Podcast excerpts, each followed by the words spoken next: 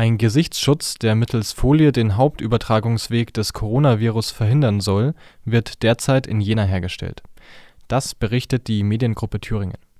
Die Halterung der Folie am Kopf wird von der 3 Faktur GmbH mittels betriebseigener 3D-Drucker hergestellt.